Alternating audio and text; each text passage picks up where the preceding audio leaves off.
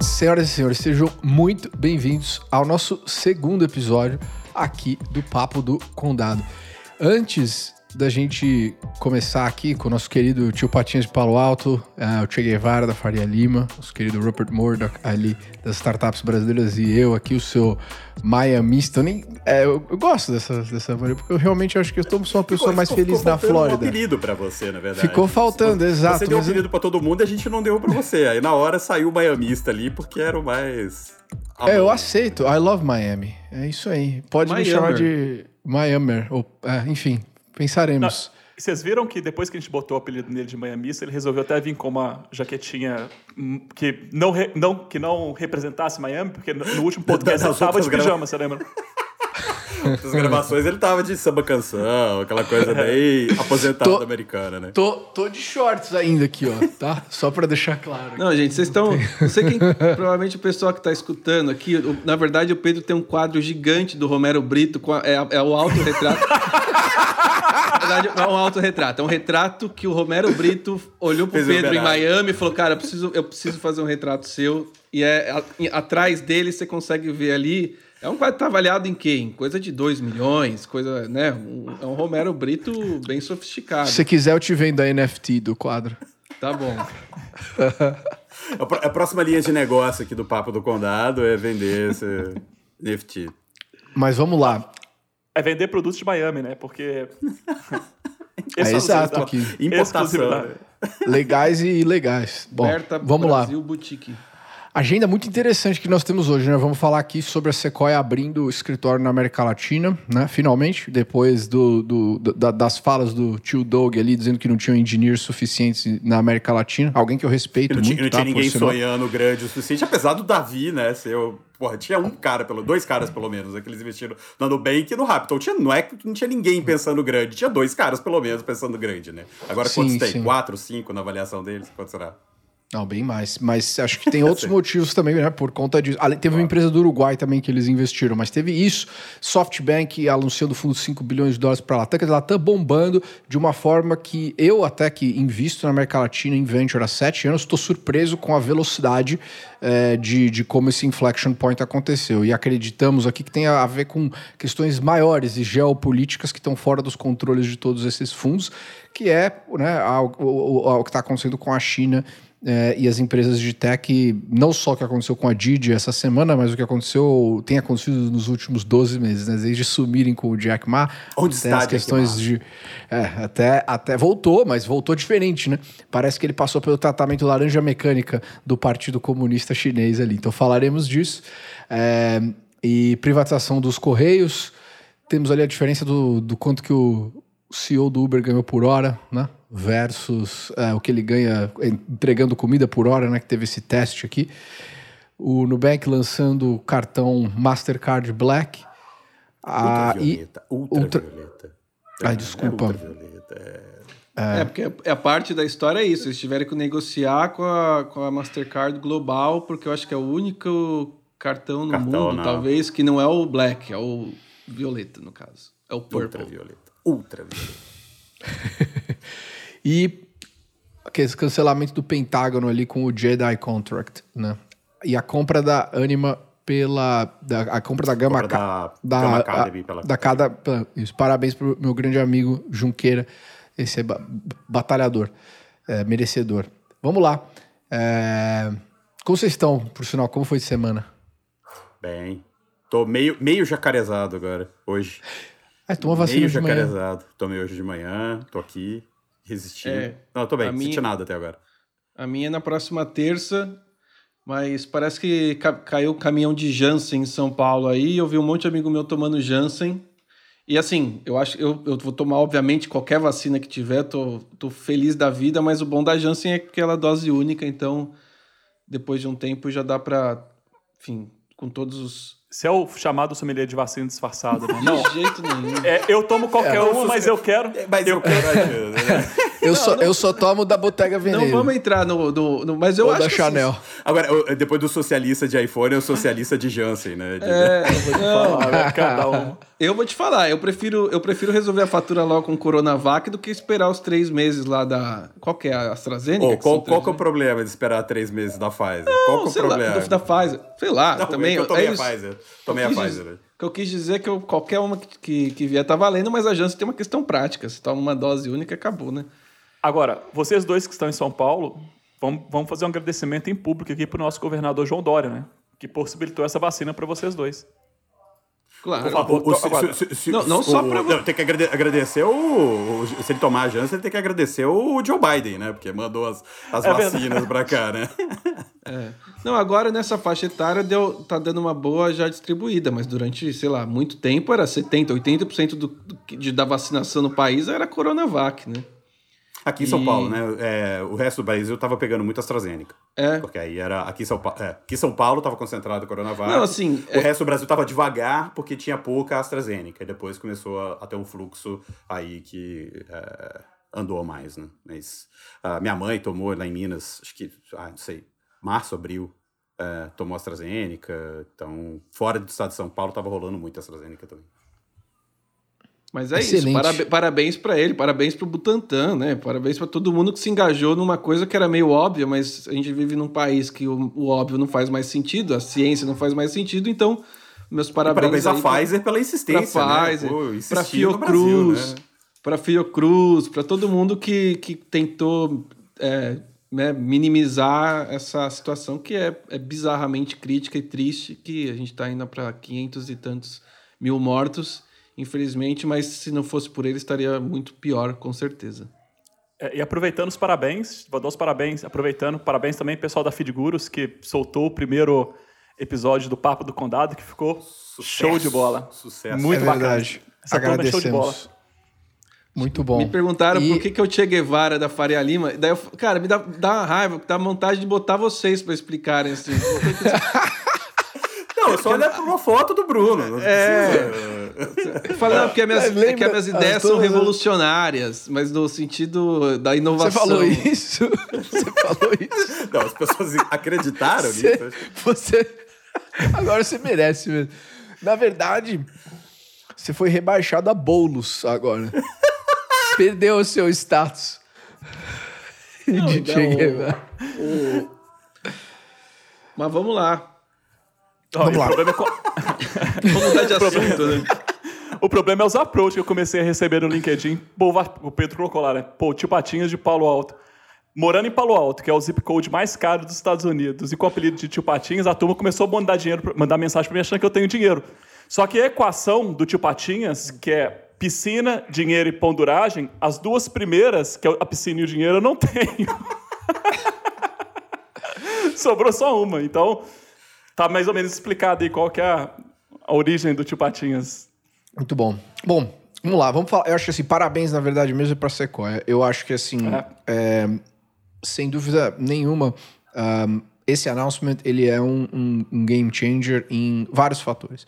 Eu acho que primeiro tem a questão de você da gente pensar com ah, a quantidade incrível de oportunidades com a democratização do ethos do Vale do Silício, a democratização eh, da a velocidade né, de arbitragem de informação que antes era enorme. Quer dizer, eu, eu trabalho com startups aí há 12 anos e, e, e com venture há 7,5 e existia de fato uma diferença quando algo era lançado nos Estados Unidos e a gente às vezes demorava três anos, quatro anos para que isso chegasse no, no Brasil. E esses últimos meses, o compounding dessa diferença tem diminuído. Um exemplo perfeito, eu acredito que é o mercado de prop tech e real estate tech. Se você olhar, por exemplo, a diferença de tempo de lançamento da Open Door para Loft, para Flat, para AB, né?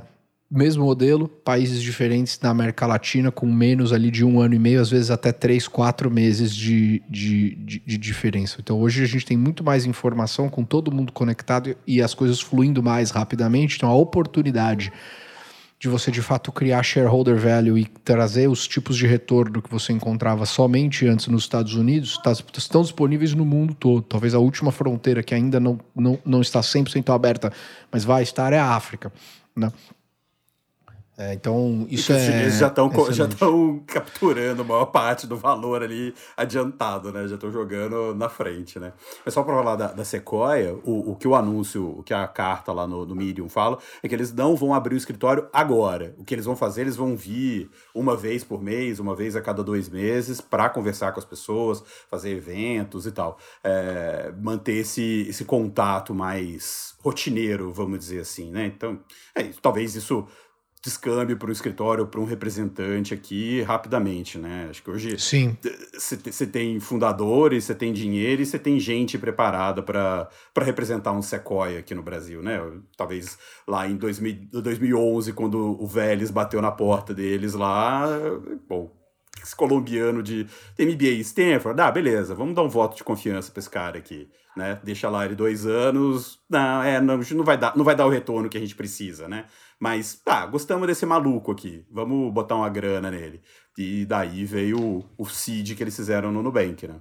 Mas eles estavam corretos com relação a isso. Não existiam não mesmo existia, companhias. Existia. O time deles está correto. Eles estão. Eu, eu até. Agora, talvez, assim, se a gente fosse ser muito justos, mas talvez eles sejam um ano atrasados. Mas eu acho que, de qualquer forma, para a Sequoia, não, não, não, não, não estão.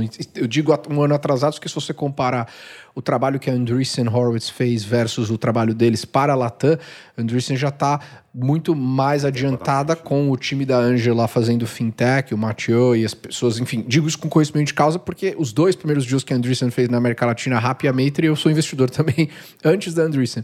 Então, é, é, a gente viu esse movimento acontecer de uma forma muito bacana e temos uma colaboração excelente com todas as firmas, incluindo a, a Sequoia, obviamente. Mas é, é, é, a verdade é que a partir do momento que eles tomam a decisão de executar algo, eles são muito bons e muito operacionais.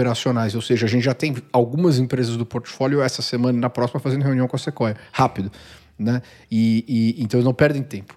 Então, é... E, e, só para aumentar, eles não, nunca, nunca deixaram de olhar, né? Esses, todos esses anos eles estavam aqui de uma certa forma, porque eles são co-investidores da Casec, é, tem aqui a, a, Base Partners do o, que é um, do, do Fernando Espínola, que é tipo um braço deles aqui na região, né? Eles co-investem em várias coisas. Eu escrevi, eu escrevi no Startups uma matéria de uma, de uma firma indiana, tipo um Canva para vídeo, que eles co-investiram lá na Índia. A base co-investiu com a Sequoia lá na Índia porque os caras queriam vir para o Brasil. Então, assim, eles nunca deixaram eh, aquele negócio, não é ah, agora a Sequoia está vindo? Não, é que agora ele está vindo. Eles estão falando, não, agora a gente pode ir de verdade, né? Eles nunca deixaram de olhar, eles sempre tiveram é. aqui rodeando. Em 2019 eu, eu, eu cruzei com o Michael Moritz no, no evento da base aqui em São Paulo. É, então, assim, é, eles, eles vinham aqui, eles estavam aqui, eles sabiam Agora, que estava rolando, né? Deixa eu fazer a pergunta clássica jornalística, é, pegando o gancho dessa semana, e aí sendo bem pragmático, tá? É, não vamos entrar em papo de política no sentido, ah, que é melhor, que é pior, é o seguinte, essa semana a coisa esquentou no nível é, pesado em relação à ruptura institucional, você tem o próprio Bolsonaro falando se não tiver eleição limpa não vai ter eleição, o, o Omar Aziz da CPI levantou o tom e o, as Forças Armadas é, fizeram uma, uma nota bem pesada no sentido. E, e assim, é, com uma, com uma foi, ameaça, foi, com uma é, ameaça bem... nada velada. Nada é, não velada. foi, não, não, Bruno, olha lá, não, veja bem. Foi o Ministério da Defesa que fez a nota, não foi as Forças Armadas. Só, não, só mas foi assinado, foi, foi assinado por por todos os comandantes das Forças Armadas. Foi assinado? É, foi, então, foi. Desconhecimento meu, desculpa. É, não, imagina. E aí, é, eu queria devolver, para não ficar. Na, esse é o contexto, obviamente, que eu acho que a gente precisa dar, é, mas na cabeça do investidor, cara, não entra na minha cabeça que eles não. Não é que eles não se preocupem, que isso é um non-go, do tipo, como é que você está indo para um país que tem o cara lá no cercadinho, o, o Ministério da Defesa com as Forças Armadas, é, é, brigando com o Congresso da forma como está brigando, e a gente há um pouco mais de um ano da eleição, com essa situação de que o cara falou: se não tiver uma eleição limpa, e sabe-se lá o que é uma eleição limpa na cabeça do Bolsonaro, não vai ter. Queria que vocês comentassem na cabeça do cara da Sequoia, por exemplo, isso não passa como, putz, estamos chegando agora acontece isso. Como é que fica assim para os próximos é, anos, meses, na verdade, né? É, a, é, essa preocupação em investir no Brasil numa situação dessa? Deixa, deixa eu começar que o Pedro, e vou passar para o Pedro, que o Pedro tem uma hipótese muito boa a respeito disso. É, o ponto é que a América Latina, Brasil, sempre vai ter essa, essa turbulência. Sempre, sempre. Lacrou, sempre. lacrou, fechou. Então, daqui Não precisa 10, falar mais 15, nada, é 20, assim. 30 anos vai ser assim. Não vai mudar, não vai mudar. Não existe. É, acho que uma das coisas. Nós somos, é, talvez, cidadãos frustrados porque a gente acredita que nós vamos ter um, um país politicamente, economicamente melhor amanhã. E não é verdade.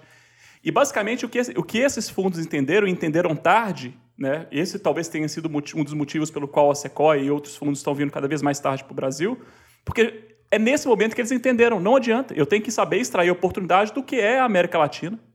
Essa, essa é a característica. Isso já, tá, já é assim há 500 anos.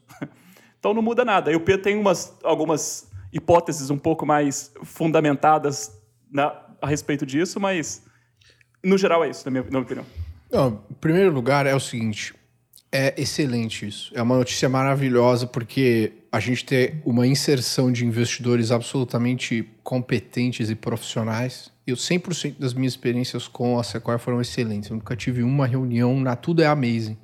Eles são realmente muito bons. Do nível de responsividade de e-mails, a forma como se posicionam, a maneira de ter o Independent Critical Thinking, isso é uma vitória gigante para o nosso ecossistema como um todo. Que quanto mais gente competente você tem, mais a gente erradica a preguiça, o ego, aquele investidor bunda mole. Então, acho isso fantástico. Né? É mais um grande totem de permanent capital ali. Ah, ao, ao, ao lado do, do, do, do- SoftBank, que tem um tamanho parecido do ponto de vista de firepower, e alguns outros grandes fundos como a, a, a, Andreessen, eh, de certa forma um tamanho menor o Global Founders Capital, alguns outros que já investem na região há bastante tempo fazendo multi-stage financing. Dito Tiger isso, também, né? a Tiger, com certeza. É, não, não, não, não vai ser surpreendente a gente começar. Ah, tem a Riverwood, que, enfim, tem o seu fundo local com principals excelentes, né? O Gustavo e o Joaquim.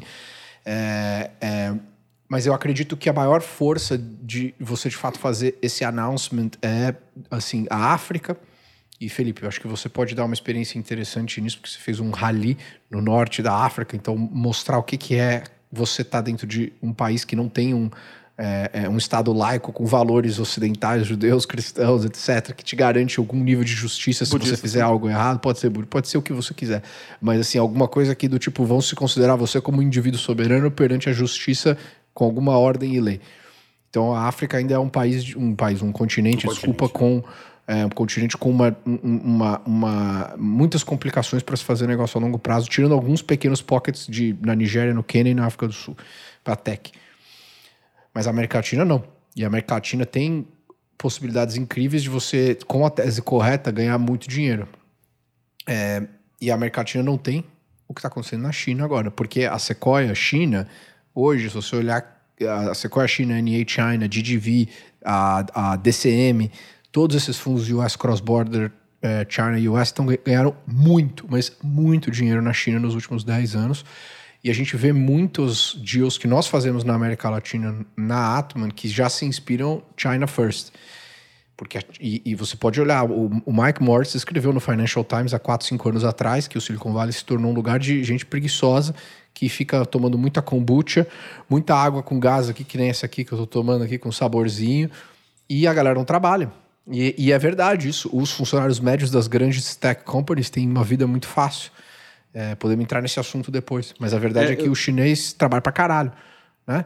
É Vou deixar uma 995. headline da Wired lá de junho, que é, chegaram na conclusão que a, o carga horária diária ideal são 5 horas. Mas a gente guarda essa informação e fala Vindo de pouco. quem? Olha, olha vindo de quem? Não, É lógico. Quem que vai pagar? Cinco horas, é, vai falar não, de mas- quatro dias por semana. Que- Ah, quem que vai bem, pagar? A que Bíblia da tecnologia. Eles que falaram, pô. Eu sou um mero. Não, Bíblia só tem uma e não é de tecnologia. Mas esse é outro assunto. Mas enfim. Ah, porém, é, o, o, o, o, o grande ponto aqui, na verdade, é o que? A China, com esse clampdown que tem acontecido em cima dos tech founders, é desde você sumir com o Jack Ma, é, por exemplo, o, cancel... o que aconteceu agora com a Didi, eles pegaram 25 apps diferentes, a Didi anunciou hoje, horas antes daqui da gente começar a gravar, sexta-feira aqui, dia 9 de julho, eles já pediram remoção de mais de 25 aplicativos lá, a empresa perdeu 25% de market cap, e essa janela é, das companhias chinesas fazendo IPOs nos Estados Unidos já vem ameaçada há um bom tempo, né? Com toda a fraude é,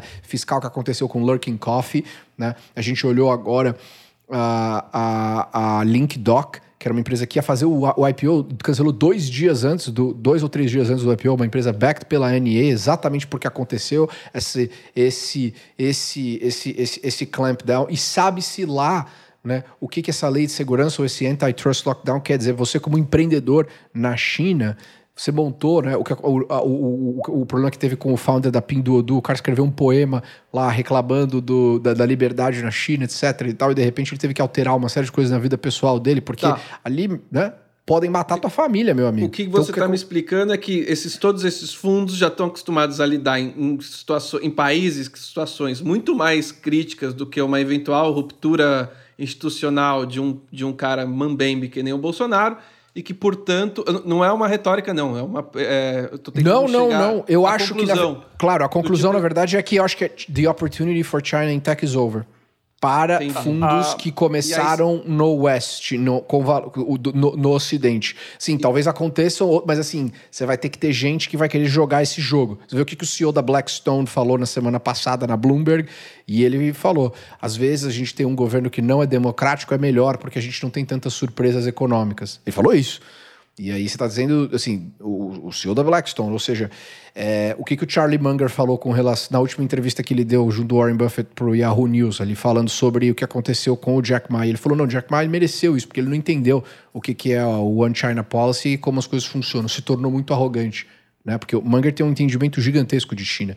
Então ali é um jogo que é, você tem que jogar muito bem e saber jogar. Eles sabem jogar. Talvez eles continuem investindo, talvez os IPOs continuem acontecendo, mas não vão ser nos Estados Unidos, provavelmente. E eu não sei o quanto que essas companhias têm vontade de continuar trabalhando dessa forma. Aonde mais é que você vai colocar os seus bilhões de dólares num, num, num mundo com yield negativo, com dinheiro sobrando? Vem para Latinoamérica. A Europa Pedro, também é... tem toda a pressão regulatória, tão ou pior. Que ah, tá há menos de um ano, a Sequoia abriu um escritório em Londres também. É. Não tinha um escritório. Europa é meio. É, Europa ainda está um pouco atrasada, né? Sim, se você for ver. É, em relação aos Estados Unidos, né? Não em relação a gente. Deixa, deixa eu só trazer um contraponto aqui uh, e defender a, a China. Né? Quando você diz que a tech, uh, is over uh, the technology scene in, na, na China. Não, it's over para receber venture capital de firmas, para ter sim. essa conexão de listar na Nasdaq. Eu acho que vai ser muito difícil isso continuar acontecendo. Foram 23 IPOs de tech esse ano na, do, do, do, nos últimos 12 meses de, de, empresas chinesas, entendeu? Mas vamos lá, vamos, vamos, vamos, nos agarrar, vamos nos agarrar nos fundamentos. O Doug disse que um dos motivos pelo qual a Sequoia não foi para o Brasil no passado era porque não tinha enough engineers. That's right. Beleza? Quando a gente olha para a um China Um oferecimento hoje... de Pick and Blue Freedom. Fala em inglês. Tô provocando vocês, é que vocês estão falando metade em português, metade em é, inglês. Desculpa, desculpa. Mas vamos lá, vamos eu tô lá, com essa mania igual... Bom, mas aí o que, que acontece? A China hoje, os melhores engenheiros de, de AI, de inteligência artificial no mundo, no mundo, estão localizados na China em grande abundância. O Google, que está aqui no Vale... Por investimento do governo chinês, com a meta de liderar IA até 2030. É isso aí. E aí, o que, que acontece? Assim como o, o Google né? O Google é bloqueado na China, acho que todo mundo sabe, mas o Google tem uma, uma base na China justamente para levar vantagem competitiva em atrair os, os engenheiros de AI chinês para produzir tecnologia para o Silicon Valley. Ah, é? Que que pode isso? Então, se eu sou um cidadão chinês, eu trabalho para o Google sem o Google estar tá na China, mas da China. Rola e tem pode. gente sendo Acontece employ. Isso. Acontece isso. Tem muita eu... gente. Tem ah, muita gente. Justamente, com, juntamente com esse justamente com esse foco de inteligência artificial. E as é, mais diversas é notícias que a gente acompanha sobre o movimento da, da, inteligência artificial, e uma delas, uma das que mais me chamou atenção, foi quando eu esqueci o nome, eu vou recapturar ao longo desse. Mas ele, essa pessoa disse o seguinte: que AI, daqui a 10 anos, ela vai ser tão relevante na, nas nossas vidas, o impacto que vai trazer nas nossas vidas vai ser tão relevante quanto a eletricidade foi quando chegou, quando chegou a, no século passado. Então, isso que a gente precisa observar, porque lá tem muito engenheiro, tem muito engenheiro bom, tem muita gente produzindo tecnologia de ponta, e a China deixou de ser aquele país que só fazia copycat. Sim. Pinduoduo é um ótimo exemplo. Há várias startups que estão surgindo agora estão criando modelos de negócio chineses que os seus próprios modelos de negócio chineses que começam a ser copiados por empresas ao redor do globo, como é o caso da Magazine Luiza, que o Fred teve na China e todas as suas palestras e frases ele fala que o futuro do e-commerce está na China e não nos Estados Unidos. Não, eu, então, eu, eu, eu moraria na China. Eu moraria na China. Se quer aprender número um de tecnologia business nesse momento, não é mais o Vale, é a China. Só que é um lugar que não é agradável de morar, porque não tem os valores que eu acredito que as pessoas. A chance eu... de acontecer um problema de vir um, o exército chinês com uma metralhadora nesse escritório do Google. E aí falarem que a, a lei de cibersegurança, que, que porra quer dizer isso? O antitrust, whatever. E aí prender todo mundo ali, são, é, não é baixa, né?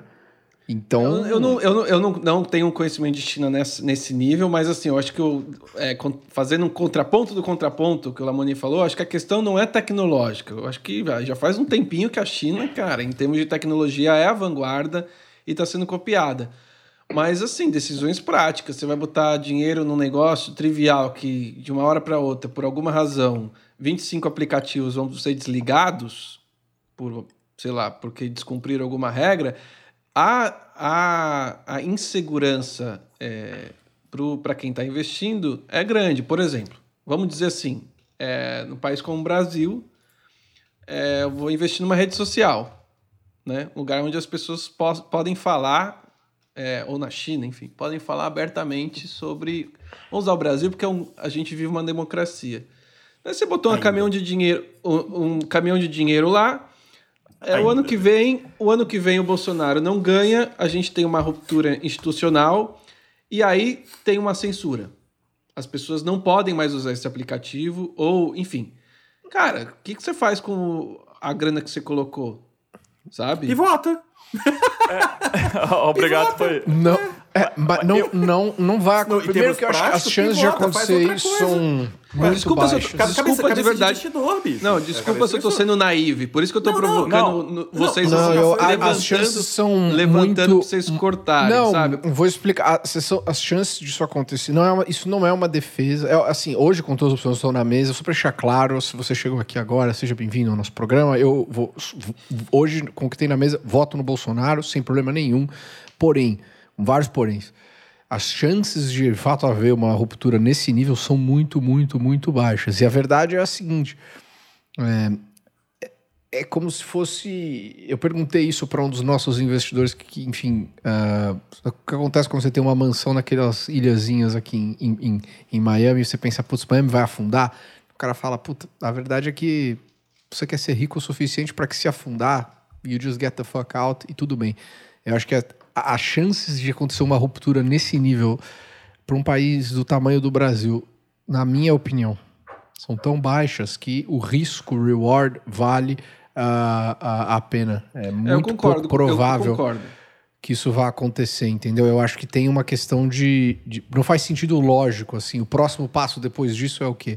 É muito complicado, assim, você imaginar Não. que isso vá acontecer. A parte que eu acho que a gente talvez discorde é que eu acho que não vai ter uma ruptura institucional por pura incompetência e amadorismo do governo. Porque assim, é um bando de, de, de amador, um bando de cabo de, de, de, de, de meia pataca que fica tentando fazer essas coisas. Então eu acho que eles podem até tentar. É um governo de popularidade baixíssima, né? E, e a gente está pensando num país que, se isso ocorresse, a gente iria se isolar globalmente. Nós não temos a, os países no mundo não têm a dependência que tem da China com o Brasil. Não, assim, alguma coisa, então, é, é negócio, alguma coisa, de, gente... alguma coisa de commodity, mas assim, commodity você vai, vai para fazer sanção econômica. Então assim, a gente ia se fuder. Do PIB. 3% Exato. do PIB global. 2% então, dependendo eu, do, do, do A minha ponderação é, é essa. Tipo, eu não quem acho é o Brasil na ordem do pão, bicho? Eu acho que a gente corre o risco é, pensando na intenção do cara. Mas eu acho que é um, é um governo tão despreparado, tão amador, que eu acho que nem isso eles vão conseguir fazer. Bruno, é, duas coisas. Primeiro, eu acho que você está muito pessimista em relação ao futuro do Brasil. E segundo, que é isso aqui está gravando. Ano que vem, se o Bolsonaro ganhar, não vem aqui ficar cantando música do Geraldo Vandré. Então... Ótimo. Eu não vou cantar. Se ele ganhar, no... se ele ganhar como ganhou em 2018, eu vou falar, que pena, vamos lá. Né? Eu só, só para deixar claro que eu só para deixar claro que eu não voto no Bolsonaro. Então, é, ele, porque o... o pessoal fica achando que eu tô defendendo. Mas olha não, só, é... só, olha que interessante, olha. Só eu fazer não sou um apoiador, é só porque vai, eu vou votar em quem? Eu não acho que é uma grande não, se, defesa. Se, continuar, se continuar mar... desse jeito, outubro, novembro, vem a é, é, é, o cálculo político meio complicado, mas o que eu tenho ouvido é que outubro, novembro sai a terceira via se continuar esse desgaste. O Dória tá, o Dória tá essa... com 22%, gente. É só pe pega, pega o Dória, fecha o olho e vai, não tem jeito. Vacina, Rio Pinheiros Tem, limpo. tem que ser, tem que ser o. Centrão. O Centrão que tem que trazer esse nome. Senão não, senão Nossa, não vai. é, di- é difícil, porque ali é, é, é um nível de inside information que a gente tem que, puta, é tough. É tough ali, viu? Mas eu acho Não, que, sabe o que, que eu, ainda acho? acho que eu votaria, eu, vota, eu ainda acho que eu, se fosse, eu ainda votaria no Bolsonaro, cara. Deus me Não conseguiria Sim, eu- votar no Dória, cara. Não consigo, porque eu já tendo estado com ele pessoalmente, não tenho, tipo, assim, mas as- é um é Pô, uma mas pessoa. Você precisa, en- ô, Pedro, você precisa encontrar com o Bolsonaro pessoalmente, cara. Vai lá sentir o bafo que ele deve ter. Pessoa desagradável, cara. Deve ser Eu um vou no negócio cercadinho. Assim, puto, vai lá no cercadinho pra É, vai lá no cercadinho, cara... fica lá uma hora ouvindo ele lá. Ah, meu Porque Deus. agenda, a agenda, a agenda anda tranquila, então... Mas ele o- Tá fácil, tá fácil. É. Como que o- funciona se alguém Não. quiser ir no cercadinho? Vendem ingresso. É falando sério agora, se, porque deve, que, que é um negócio que deve ter uma. Que deve indicar, né? Sei lá. É uma escassez ali nessa. Quantas pessoas cabem? Eu não sei qual que é o flow, se você quiser ir. Ó, vou fazer no um ombudsman aqui, eu tô olhando pra cara do Lamonier, eu sei que ele vai concordar comigo. Vamos deixar. Esse cara não merece mais do que 30 segundos do nosso, do nosso Boa. papo aqui, que é muito rico. É verdade. Que eu acho que tem coisa pra caramba pra gente falar. Assim, desculpa até interromper, mas eu acho que tem vários tópicos Voltamos, aí. voltamos. Ué, só- só voltar na- na questão eu não do- fui- dos A gente tava investidores. falando de... Quem fala? Quem, quem Vamos veio? voltar no Bolsonaro. Quem trouxe o aço? É verdade. Não, eu tô fazendo meia-culpa, que é o que trouxe. Então, é minha, minha sugestão é que a gente siga. Ah, por siga isso adiante. o ombudsman, né? Quem, quem, o que é o ombudsman, né? Porque quem que não é o sabe. ombudsman? É, um, É uma pessoa, normalmente, do próprio, a publicação do próprio veículo, que faz as críticas à, à, à cobertura do veículo, a forma como o veículo tá. Então, por exemplo, a Folha tem um ombudsman que todo domingo vai lá e fala assim: ó, a Folha errou nisso, podia ter feito isso, aqui é, acertou nisso. Então, faz uma análise crítica é, do Esse, veículo. esse ombudsman tá tendo trabalho na Folha. E essa, essa semana a Essa história semana das a vacinas matéria- a realmente foi bem vacinas, complicada, das vacinas Eu é, nem, vencidas. eu nem, eu nem, cara, pra mim a Folha é o o New York Times brasileiro, né? É, não, é assim absolutamente irrelevante a essa altura do campeonato, assim, Imagina, porque é tão bias, jornal. mas não fala tão isso, não bias. fala isso. Não Não. fala O maior isso. jornal do Brasil. É importante. É, Ainda é, é. é Assim importante. como o New York Times é o jornal mais lido do mundo. O... 7 milhões de assinantes. Assinantes. É, eu ti- Pagando eu tive- ali, cartãozinho de crédito todo mês. Eu tive o... Já perdi um LP futuro, que eu fiz reunião já com o. Eu tive aula... Eu falei... Eu falei da... Mas não tem problema, eu tenho só pessoa de, de, de princípios ali, sem separar assim. A gente é pago como investidor para ter uma opinião e aqui tem que defender a nossa Só uma curiosidade totalmente... Dinheiro totalmente mundo não falta. Só uma curiosidade totalmente boring, Pedro. O Caio Túlio, que eu acho que eu mencionei no último episódio, foi meu professor. Ele foi o primeiro ombudsman, ou melhor, o auto-intitulado primeiro ombudsman brasileiro. Foi o primeiro ombudsman da Folha nos anos 80. Aí, ó. É. Saudoso. Sem essa Não, informação, excelente, não é saudoso que tá vivo também. Não, boa, era só pra ver, porque o Felipe é o único aqui que não fez faculdade de jornalismo, né? É Então, verdade. assim, Eu é, sou, eu sou do lado negro. você é, não, é o único que tem um diploma útil. Mas que bom. A gente aprendeu aqui a ser adulto no diretório acadêmico, jogando truco DA, jogando. do DA. Fazendo, tá fazendo maque, maquereta. Você chegou a pegar maquereta, ô Pedro? Não, não é do Que seu que- tempo. Não, não. O que, que é Aquela. maquereta? a- né? a- a- puta, era uma micareta. Era uma micareta na- do Mackenzie. Na Maria Antônia. Todo ano tinha. Fechava Maria Antônia e, e tinha uma micareta ali, ia até altas horas, não sei o que e tal. E a gente conseguiu estragar. Nos três, dois, três anos que eu tava lá, cara, teve choque, bala de, bala de sabe, de é, bala de borracha. é, Caramba. é, como é que chama? Qual que é Gás lacrimogênio. Teve um, teve um amigo que achou, o- um cara que era revolucionário, assim, revolucionário que tomava uísque em Higienópolis, mas 12 anos em Higienópolis ali, mas tudo bem. É, que baixou pra pegar a bomba de gás lacrimogênio com a mão, o dia seguinte tava lá com a mão enfaixada, porque queimou a mão, isso aqui é... Cara, Me passa o endereço que depois de um ano e meio aglomerado, quando abrir, um ano e meio trancado, quando puder aglomerar, eu quero ir nesse nível de festa. Maria Antônia, aliás, que foi o palco onde José Dirceu nasceu pra política, né? Quando É, a Batalha da Maria Antônia. Hoje um Maria dia Antônia. importante, dia 9 de julho, de, né? Foi quando, enfim, ah, nós aqui tentamos, nós em, em São Paulo. Enfim, não vamos, vamos entrar nesse assunto. Vamos voltar aqui. É, então, eu acho assim: pensa se você é um empreendedor na China hoje e o trabalho que você precisa ter para criar uma companhia dessa. E no final do dia, todos os empreendedores e empreendedoras que eu conheço têm, obviamente, a motivação de transformar esse mundo num lugar melhor, ajudar as pessoas e fazer a diferença, mas também querem sim construir generational wealth, né, de uma forma mais chula aqui, podemos falar de fuck you money. que o threshold ali, por exemplo, acho que quem define isso da melhor forma possível é um cara chamado Matt Mockery, que ele é um coach dos principais CEOs de tecnologia do mundo, né? Ele foi do Reddit, Coinbase, é, da, ele é do, do, do, dos founders da Brex, enfim, ele é um cara excelente e ele faz coaching também dos partners da Sequoia, da Benchmark.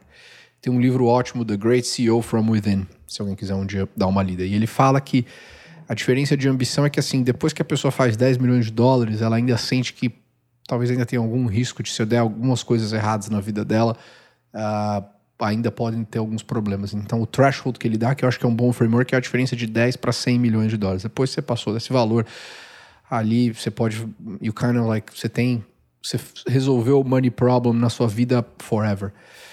E não só você tem sua, né? né? Três gerações. As, as, boas gerações ali, né? E, boas, claro, e claro. muitas milhares de pessoas também ao seu redor, né? Porque, porra. Sim, sim. Não, e não é. Eu acho que é uma. Eu tô dando uma perspectiva de uma outra pessoa na qual claro, a gente está pensando, é, do ponto de vista bilionários, de, né? Dizer, de global wealth para CEOs de tech que se transformam em self-made billionaires. É uma, um nicho minúsculo dentro do nosso condado maravilhoso. Então, é, tendo em vista isso, vamos parar para pensar qual é a motivação na sua cabeça que você tem que ter para ser um founder na China hoje, sabendo que de repente podem ameaçar a tua liberdade, a tua família, o teu pensamento, a forma como você vive a sua vida, as suas próprias aspirações.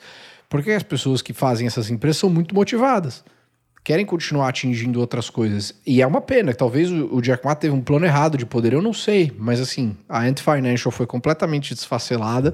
Todas as empresas relacionadas que têm investimento do Alibaba e dos caras também não estão listando mais. Teve esse problema com a Didi agora.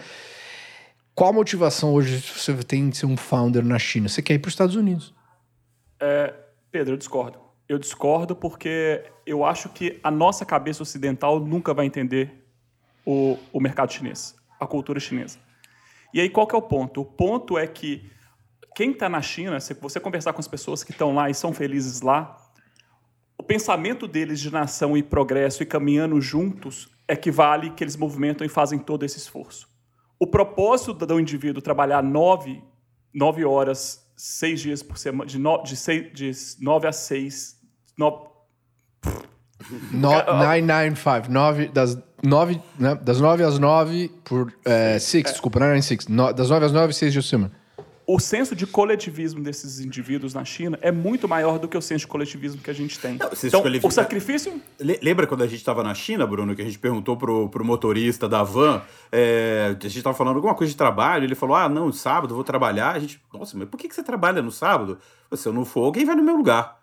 É. O, o, senso de coletivismo é isso. É, é, é vai, bicho, trabalha. Se você não trabalhar, você não tem outro para e, e trabalha E o trabalho para o progresso do país. Né? O próprio governo, a forma como o governo, o governo estrutura isso, coloca. Just, é, vai ser impossível a gente entender isso. Eu acho que o melhor. O melhor podemos fazer um programa aqui dedicado a falar sobre, sobre China, cultura, a gente trazer vários contrapontos porque de fato é uma coisa que a gente precisa entender e a gente precisa não só entender, a gente precisa respeitar. Eu também. sugiro isso e, por sinal, recomendo aqui a presença do, do Jeromel, nosso querido amigo, porque é um cara que o Ricardo Jeromel, que todos acho que conhecemos, o grande jornalista da Forbes, fez a lista mundial dos bilionários, trabalhou com você, foi sócio da Star, vocês sócio da Stars, foi para a China, abriu lá.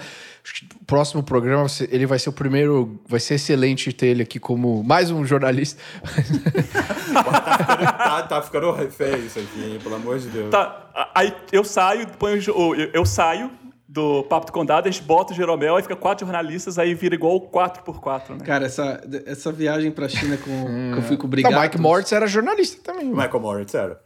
Então, mas, mas tem muito. O, o, o, jornalista e o. Só um segundo, Bruno. Só. O jornalista e o VC tem muito a ver, né? Tem. O, o jornalista tá ali caçando pauta. É, tirando dinheiro, né? Tirando. A diferença a é que um sabe ganhar dinheiro. Que bom que você já. que bom que né? você falou esse ponto. Não, mas eu, eu desisti do jornalismo. Eu, eu, você, eu passei no curso Abril de Jornalismo, no meu primeiro dia na exame eu saí fora. Nem quis seguir em frente, porque eu vi o aparelhamento do que, que era o Grupo Abril. Né? E assim. É, eu vejo um discurso Boy... revolucionário de esquerda no Pedro, né? O aparelhamento do grupo Aparelhamento, né? É, a Globo! Ah, era, só, era só, aquela... Só, peraí, de, antes que a gente é. descambe, é, é, só pra tá concluir. Bom. É, o... Que até esqueci qual que era meu ponto, mas tudo bem. é... Tava falando de China. De... Caralho, velho. Perdão. Não, eu vou contar um caos, então. Peraí, peraí, rapidinho. Ai, caralho, o que, que era mesmo que eu tava falando, bicho? Fugiu, sumiu. Bom, é porque depois vem na cabeça. Depois vem Deixa a eu gente contar um caso aqui, muito sem mais legal. cortes, sem Tem cortes. Um caso muito mais legal do que o, o Brigado tá- ia falar sobre China, que foi essa viagem que a gente foi. Já faz uns bons anos, foi em 2013, 14. 14. E a gente foi lá no. Eu não vou falar o nome da empresa, mas a gente foi num grande. A É, gente foi pra Shenzhen, Shenzhen. Xanjiang, foi para. Xangai também, foi para, mas lá que tinha essa cidade é, da, da empresa é, e assim 60 mil pessoas moravam nessa, nessa cidade da empresa, era um negócio muito. A gente foi num restaurante excelente, assim, comeu muito super bem e daí depois a gente foi para uma para uma reunião que era logo depois do almoço numa sala e, cara, umas três pessoas do grupo passaram mal, mas assim, num nível que foi assim, é, sair correndo da, da, da sala. E esse não ficou tão engraçado quanto eu achei que seria, mas é, essa é a história que eu tenho pra falar do, da nossa viagem da China. Quando a gente fizer o programa Pô, de tanta China... coisa interessante pra gente aprender, você Não, vai é falar da sua gente- Quando a gente caganeira. fizer o, quando a gente fizer o, Não, eu não, eu, não estava entre, eu não estava nesse grupo. Quando a gente fizer o programa de É porque China... o, seu- o estômago socialista já garante, né, que tava lá, aguenta comer. Tá bom. Quando a gente fizer o programa de China, eu acho que tem várias coisas legais pra falar sobre o país. Vamos lá, acho que tem- a gente tem muito que, que aprender mesmo. E, e- e- e, de fato, a- a- o nível de inovação é parecido, apesar da cultura, obviamente, muito, é, muito diferente. Mudando de assunto, já falamos aqui, né? Enfim, explosão de mais venture dollars, por que a influência da China versus Latam como new frontiers para tech investing.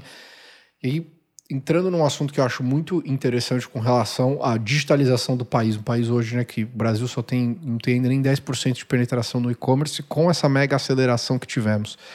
Ah, a gente, é, sou, sou- sou investidor na Log. Eu me lembro uma coisa muito específica que o Fabian, né, o CEO da Log, falou quando a gente estava no, no momento de pitch, né? E, e ele falou assim: além de tudo isso, né, que ele fez o pitch completo, excelente, o founder incrível, ele falou: o nosso principal concorrente hoje são os Correios. E se a gente não conseguir ganhar dos Correios, quer dizer, we suck. E eu na- falei: putz, com certeza isso faz todo sentido. Então acho muito interessante entender o que, que vai acontecer nesse momento de privatização dos Correios, porque eu ouvi alguns absurdos de pessoas da direita brasileira achando que o correio é só e-mail e rede social e que não, e não é verdade. Tem uma coisa aqui que os Estados Unidos continua tendo, né? O US, o, o- o Postal Services que vai para os Estados Unidos inteiro, mas também vai para Samoa, vai para Porto Rico e tem gente que recebe prescription medicine no meio do interior do Alasca, porque o correio chega e é uma lei, é um serviço público. Então, eu acredito que a privatização dos Correios vai ser excelente, mas a gente não pode deixar de ter um serviço pago pelo Estado que dá prejuízo, que garante que alguém no interior do Acre vai um dia ser capaz de receber aquilo que precisa. Caramba, Pedro, calma aí. Mudaram o chip aí. É, pois é, o que aconteceu? O Pedro me Bernardo surpreendeu. falando. Você me surpreendeu. o poder do Estado. Eu, o eu tinha me Estado. preparado, eu já tinha, eu, eu anotei aqui, o Pedro vai falar isso, livre mercado, caralho, a quatro, não sei o quê. Eu falei, e o cara que tá lá em Quixeramobim, lá no interior, não sei o quê, quem que vai entregar? E ele já me vem com. a- Cara, então não. não eu concordo. Acabou, né? Vamos pro próximo? Concordo. Mas eu Tamo posso te falar, por- porque, porque eventualmente um dia, sabe quem vai chegar lá em Quixeramobim? Uma A Log. startup que. A Log, com certeza. E agora, pra, pra, só que a gente precisa ter vida em está, Quixeramobim, né? Então não dá, se parar de ter um correio, lá vai as pessoas. E, eu- e é algo indigno. E, Assim, tem alguns níveis de serviço. Eu sou. Eu, eu defendo a individualidade soberana com, do ponto de vista libertário, mas ele é uma utopia, é não prático. É. Eu eu não, eu não, eu, eu- a gente vai, eu vou pagar imposto para sempre, porque eu preciso que eu ter asfalto, polícia, bombeiro, é, não é assim. Tem que ter escola pública, tem que ter um mínimo safety net do Estado para que as pessoas não montem é, barraca no meio das ruas. Que é o que estava acontecendo em, em São Francisco. E o Correio, é, com certeza, fazem parte disso. O problema é o postales, é a ineficiência, é o aparelhamento. Tem uma série de A- problemas. A, a FedEx, a FedEx acho que tem 100, 90 mil funcionários no mundo, e é a FedEx, e os Correios têm 100 mil funcionários do Brasil. É, olha, olha, olha a proporção disso, né? E só para. Eu não sei como vai ser o modelo, como vai ficar a privatização, mas se você olhar a privatização, da, a, os leilões de, de, telefonia celular, você tem o que o pessoal que, que se chama de filé com osso. Você vende São Paulo, mas vende Quixaramobim junto, no mesmo, no mesmo lote ali, no mesmo pacote. Então, se você quer oferecer 5G, 4G, uh, pelo menos 4G, 3G, tinha esse modelo, é, não estou acompanhando tão de perto o modelo do leilão de 5G, mas acredito que vão, vão manter isso. Então você tem o filé, que é São Paulo, você quer estar tá lá na capital, no São Paulo, no Rio, tá, junto com São Paulo você leva o Iapoc, junto com o Rio você leva o Chuí. Então, para tentar equilibrar um pouco isso que você está falando, Pedro. E você tem as é. metas de cobertura, você tem as obrigações. Então, Eles vão mudar você... a Anatel, né, para Anacom, né, para fazer a regulamentação. É, e aí a agência basicamente vai, vai, vai passar a regulamentar. Mas eu não sei o quanto que é enforceable isso, né? Esse é o problema. Não, é, não, eu, eu tô falando só de um modelo de, de, de privatização mesmo, assim. De, e aí a Anatel faz isso, ela vai lá e cobra. Ó, você tem, tinha que ter instalado X Mas antenas. a gente está falando. E é isso. A gente tá o Correios de... pode ser um modelo desse. Tá, agora. Quando a gente está falando de, de privatização no modelo que. Daí me falta o conhecimento técnico. As operadoras foram obrigadas ad eternum a, a ocupar essas áreas? Ou, ou depois de. Porque assim, no modelo de concessão, você fica lá 20 anos, que seja. Uhum. E aí, depois de, de 20 anos, tem uma nova concessão, enfim. E aí Isso. você tem outras empresas pleiteando. É, Esse agora, modelo do... agora, agora você, tá, tem, você tem uma discussão para tirar a concessão e virar outorga, né? Virar é, depois, de, depois de um tempo. Como já, agora, como Porque... assim, agora que elas falam, ó, já chegamos, já estamos lá, não faz sentido eu ficar instalando orelhão, não sei o quê. Vamos trocar as metas, vamos, trocar, uhum. vamos atualizar, Perfeito. vamos tirar essas, essas, essas obrigações e vamos trocar para outras coisas e tal. Então agora você tem esse modelo sendo rediscutido. É, né? Mas aquele primeiro momento era, ó você tem que pagar, gastar, tal, tal, tal, porque para o negócio andar. Né? É, Agora, princípio... você está exatamente nesse momento de rediscussão dos contratos. É, em princípio, eu sou. Eu vou fazer uma nova plot twist. Eu sou. Choquei você, da, hein, Bruno? Eu sou a favor da. Ele estava pronto para porrada. Eu vi com a paz aqui. Eu sou a favor da privatização dos Correios, já explico por quê. É, aliás, sou, uh, apesar de ser chamada de Che Guevara da, da, da Faria, eu sou a favor da privatização de boa parte das empresas públicas, é, mas não Petrobras e outras, mas eu acho que isso é uma discussão muito mais profunda.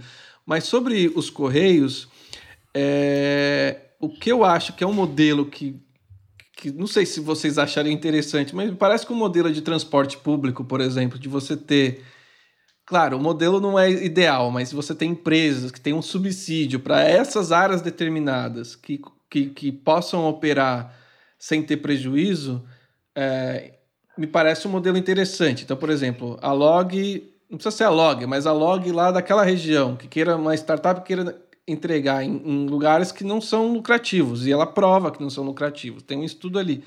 O Estado subsidiar ou o setor privado me parece uma, obviamente com todas as regulamentações e fiscalizações, me parece muito mais interessante do que você manter uma, é, uma empresa estatal que vai cuidar só de determinados trechos ali, a, a lá, porque não me parece uma coisa eficiente. Tipo, quantas Você vai ter que continuar tendo um monte de gente, sabe? Você vai ter que continuar tendo um monte de dinheiro e um monte de corrupção, porque você vai, vai ocupar com cargos públicos, e aí você privatiza uma parte que é a parte lucrativa da coisa, e, e não privatiza a parte que dá prejuízo, então não, o Estado perfeito. segue tomando prejuízo, sabe? E você continua com problema, todos os problemas envolvidos, não, envolvidos esse, numa uma, esse, tem, tem uma estatal. Esse modelo faz todo todo todo o sentido e ter os subsídios do, do, do Estado para que eventualmente essas operações de fato se tornem é, lucrativas, porque a transformação digital ela é inevitável na vida de todas as pessoas, né? E, Agora, e, então isso é muito bom. Só uma curiosidade, né? Eu não sei se você sabe, mas aqui nos Estados Unidos, a USPS, que é o correio daqui, ele não pode ser é, privatizado porque é uma questão de soberania nacional também. É. Eu não sei se sabia disso. É, o, então, sabia. o Trump bateu, pô, pô bateu muita tentou... porrada, tentou. Não, o que ele fez foi absurdo. Estragar, foi absurdo. acabar com, com os correios, mas com uma pauta política, né? Agora, Porque ele queria criar instabilidade para o voto em correio na, na eleição. Então, assim, é. também tinha um, é. tinha um motivo, Agora, né? duas, ele não bateu à toa. Duas, né? Duas coisas que eu acho que é. Eu ouvi gente falando ah, que tem um monopólio. Tem um monopólio de uma coisa específica carta. que é da carta. Então, assim. Monopólio da carta. É, assim, não dá. Eu ouvi gente, ah, eu tenho um monopólio das entregas. Não, meu amigo, você recebe log na sua casa. Não tem monopólio de entrega. Entendeu? Então, assim, tem monopólio de uma coisa. O que, pra mim é o seguinte: é um rio de dinheiro que vai lá, que a gente não sabe direito como é que está sendo usado como tem um número de funcionários, transparência zero e serve de cabide de emprego. E aí, é, quando que eu, eu nunca conheci, não conheci os Correios, a, a engrenagem dos Correios, eu fui conhecer ali para 2015, quando um grupo de startups de logística me procurou, eu era jornalista na, na revista época, conheci um deles, eles, os três me procuraram e mostraram como o Correio estava usando a máquina jurídica do Correio para matar startups de logística. Então, qualquer empresa que eles mapeassem que poderia ser uma possível concorrente dentro do monopólio ah, deles, eles iam eles lá. Não e, tem essa competência. Eles, eles iam lá e botavam. E nem um esse interesse. Eles iam lá e botavam é, a escola um monte de, de Frankfurt advogado. ensinou direitinho. Não, não, não, não. Deixa eu te contar. Se, se, olha pra você ver, não existe incentivo pro cara nem, nem acelerar e nem travar, porque se ele, se ele acelera e adiciona tecnologias no negócio, o bônus dele no final do ano não tem, porque não existe bônus. Se ele matar também, não muda o bônus dele. O que que muda? Acho que é um negócio meio tosco, Cara, assim. Tipo, eu, assim, tinha... por, que, por que eles fariam isso? Tinha uns processos. Tinha os processos, que eram processos que, que o, o correio, os Correios processavam essas empresas, e essas empresas, que eram startups, estavam começando, elas morriam, porque não tinham, não tinham grana para se defender. Basicamente era isso. Agora, imagina só, você, você sendo um jurídico do Correio.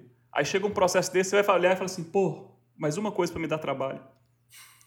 Não, mas daí você, mas daí você tá, tá partindo, sei lá, enfim, daí o que eu tô te dizendo. não tô assim, duvidando, não, viu, Bruno? Tô... Não, não. Não, eu acho que me, o melhor ponto aqui, Bruno, é será que se o Lula estivesse no poder ia acontecer essa questão? Não ia, óbvio que não. É impossível ter uma privatização do Correio. Olha, olha só, Tô calma, falando calma. agora, tô dizendo no futuro, é óbvio Não, que não. E nem talvez o Dória. O Dória fala assim, os Correios são um super orgulho do Brasil, teremos que fazer aqui Não. uma questão de vamos fazer um new branding no Correios e tal. Ele ia falar Não, eu coisa acho, assim. que, eu acho que o Lula não.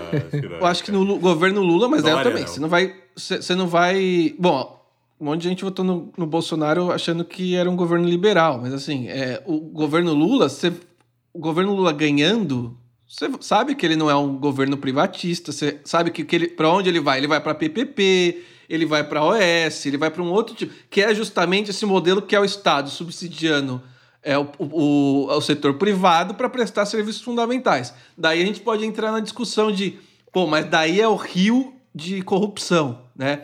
Olha essas OS no Rio, nos, nos esquemas de saúde, milhões e milhões que foram desviados. Só que, assim, nenhum modelo é, vai ser é, totalmente eficiente num país extremamente corrupto, né? O lance é que, quando está no setor privado, a experiência que a gente tem, e se você for em São Paulo, no metrô, na linha 4 e na nas, nas linhas que, que pertencem ao Estado, você vê a diferença na prática, né? É, e eu acho que é isso que, que, que eu defendo. Que assim, o teu modelo do, do, do PT também não é um modelo estatizante, entendeu? O É. PT não é o socialismo. O PT é a social-democracia, que usa o Estado para tecnicamente corrigir é, desigualdades.Esse é o Sim, discurso deles. Abrir porto em Portanto, Cuba, em Angola. é, ó, você vai, vai ter um monte de gente defendendo que os por, todos esses investimentos da BNDES são investimentos que, eram, que foram lucrativos, que geraram um retorno para o BNDES. Eu não estou discutindo tá, se tem que fazer ou não, se em vez de Cuba, tem que- por que, que não investe aqui no Porto de Suape, sei lá. Não é isso. Isso não é nenhuma. De... Eu também não tô defendendo o. Não é uma defesa, é mais que eu acho que assim, é uma situação que a gente já viveu e eu acho peri- perigosíssima, porque a partir do momento que você. Muitas vezes na vida você só dá valor para as coisas que você tinha quando você perde elas. Não, o pagode Então eu já acho cantava que- isso nos anos 90 lindamente. Aí, Foi tá vendo? Então, imagina o retorno do Lula pagodeiro. Imagina. Ele vai Não, vir cara, é quente, seguinte, com sede. Zero apego ao Ca- governo Lula, é só ler o livro da Malu Gaspar, do, do, do, do- da Odebrecht, e você vai ver que não é do Lula, vem de muitos anos, mas obviamente que o- ali nos últimos anos o negócio ganhou uma proporção bizarra. Então, assim, zero defendendo o Lula.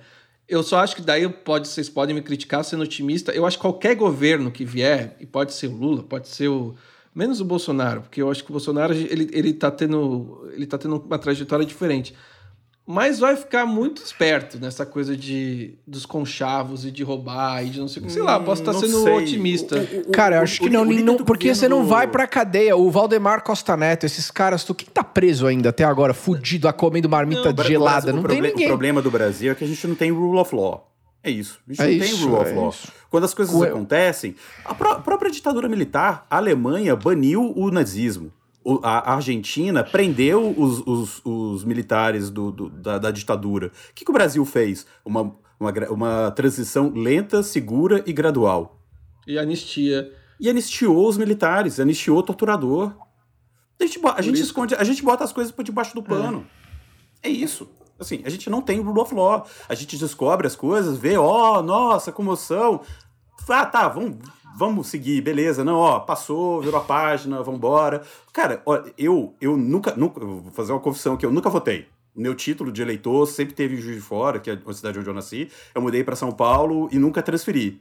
Por opção, nunca quis votar, nunca fiz Nunca, nunca quis votar no Lula, nunca qui- quis votar no FHC, nunca quis votar em nenhum dos lados. Achava que, para mim, fazia um, um bom. Um bom é, eu fazia, eu jogava o bom jogo de não votar em ninguém, sabe? Não me comprometer com ninguém. Não sei se. Hoje em dia eu já, já não sei se, se é era o posicionamento correto, mas, mas enfim, nu- então, nunca, nunca votei. Então, não, lá, você é petista? Não, nunca votei. Nunca votei em ninguém, nenhum, nenhum, nenhum dos dois, nenhum dos dois lados. Então. Eu fiz é, campanha Mas em voltando ao 2002. negócio, eu acabei não falando um ponto muito importante. Então eu disse, eu sou a favor da, da privatização dos, dos Correios. Sim, não sei se sou nesse governo. A gente tá falando de um governo que o cara vai tomar o chopp lá e, e daí finge que o cara esbarrou e ofereceu 400 milhões de doses de Coronavac. É, é, é- é- é- o governo vai pri- privatizar com um monte de amador e com um monte de gente querendo levar vantagem. Então é só, é só essa minha questão. É Assim, do ponto do mundo ideal, eu sou super a favor da privatização dos Correios nesses termos que eu falei para vocês. Agora, tudo que acontece nesse governo, Eletrobras é um bom exemplo. Sei lá, talvez não seja a hora mesmo, talvez seja a melhor esperar a gente profissional, o adulto Sugeri na um curso de lavagem de dinheiro no Hotmart pra família Bolsonaro, passo a passo. Ah, Como é que faz uma nova operação car wash, né? Mas vai- vamos lavar tanque de guerra. Mas olha só, só, só um dado importante aqui, tá? É, até para pimentar um pouco mais essa, essa discussão. mais? Ainda mais. Só para vocês terem uma ideia, tá? Se a gente olhar proporcionalmente os dois anos e meio do Bolsonaro com os dois anos e meio primeiro do Lula, o Lula foi um dos presidentes que mais privatizou na história do Brasil. E a gente ainda julga, é só jogar dados, joga no Google o número de privatizações do, do governo Lula, joga do FHC e joga no, no- do Bolsonaro. O Bolsonaro foi o que menos privatizou e o que mais levantou a bandeira de privatização. Então é só esse, é só esse ponto. Gente, nem tudo, ele- pa- nem tudo ele- que parece é. Ele foi eleito falando que ia privatizar a IBC. ele IBC, tá usando ele tá querendo usar um ele canal, tá usando a um canal novo agora, né? Ele tá usando a IBC para comprar é, novela antiga da Record por milhões, sabe? Isso que eu- o, que eu, o que eu fico é, irritado de, de verdade com quem defende o cara, sei lá por quê, Pedro, não, não- don't take it person. Porque, De porque forma alguma. Não, eu não tenho amor por nenhum político. porque É meu, a minha não- decisão aqui é uma decisão eu simplesmente focada no meu cara, business.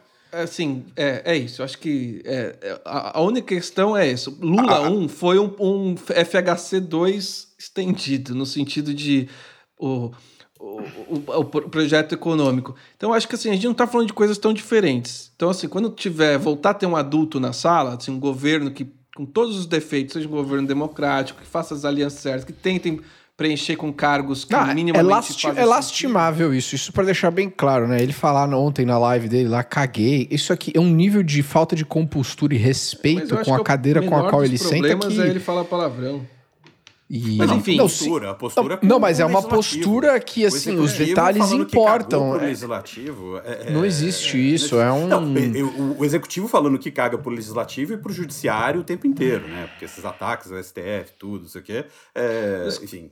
Por isso que eu digo, se ele não ganhar em poderes, 2022, se ele não ganhar em 2022, se a gente tiver eleição, espero que tenha, qualquer um que ganhar, qualquer um, inclusive o Lula, eu tenho a impressão, e mais uma vez posso estar sendo otimista, que a gente vai ter 2023 assim.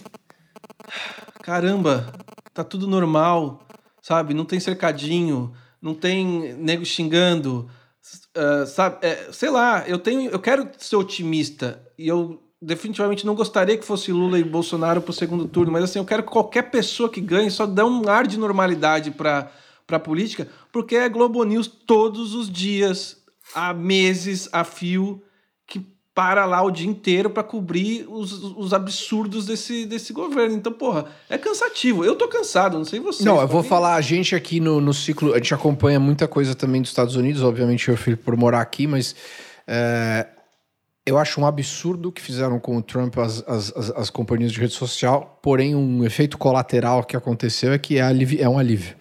Você não ter Isso. esse estresse diário de que, tipo, é uma porrada na, em um lugar que vai para o outro, etc e tal, assim, isso é e ninguém é um aguenta. Aliás, saiu até um estudo essa semana aí falando que quem, quem perdeu com a saída do Trump nos Estados Unidos foram, foi, foi a mídia, né? Foi a imprensa. Porque a, a, audiência, é. a audiência caiu. É, então, enquanto você estava ali falando, cutucando o Trump, criticando o Trump, a audiência estava não no alto. Foi o, foi o Trump sair, tirar. Porque, na verdade, o, o a, a, a, a tática é usar a imprensa, né? Usar a imprensa, então eles criticam a imprensa para para ganhar claque, mas usa a imprensa para ganhar palanque.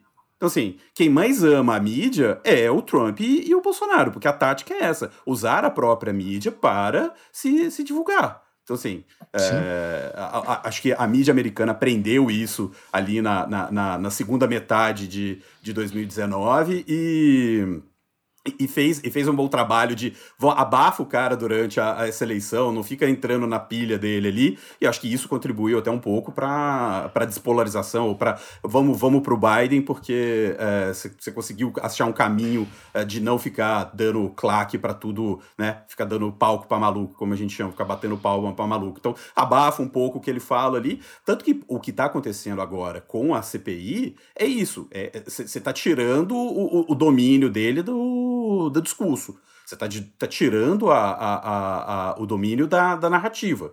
E eles tá, o, o lado do Bolsonaro, dos bolsonaristas, está perdido. Os robôs, você olha e não tem o robô, o que, que os robôs estão falando? O que está rolando nos grupos das tias, dos, dos primos, dos, dos parentes? Não tem muita coisa para defender, porque eles não estão conseguindo se movimentar, eles estão no corne tá, tá apanhando todo dia, e, e aí com isso você vai diminuindo. Aí você vem o outro lado, vem as, as, as, as pesquisas de opinião e tal, não sei o que, chamo. Aí fala que ele tá perdendo espaço, porque ele não. Ele tá perdendo espaço mesmo. Tá perdendo espaço do discurso, que é o que ele consegue, que é o que ele consegue fazer. Por isso que ele, quando ele tá no corner, ele sai batendo. É o cachorro acuado que tá rosnando. E, e, e eu acho que tem um aspecto também, não sei se a gente é, vai falar muito desse assunto, mas as pessoas estão em casa também, né? Que assim, uma das minhas sugestões é para a gente falar do, da vida em home office, porque, enfim, tem vários estudos saindo agora mais consolidados, porque agora já tem o lance que a gente está vivendo uma situação total de exceção. A gente não sabe como é que vai ser daqui a pouco com todo mundo vacinado, se obviamente as novas cepas não não se demonstrarem, enfim, mais nocivas e, e a vacinação não, não, não for o suficiente para a gente voltar a uma vida normal, né? Volta um de... pouco, tá? Vou te falar aqui que eu não uso uma máscara há mais de um mês já.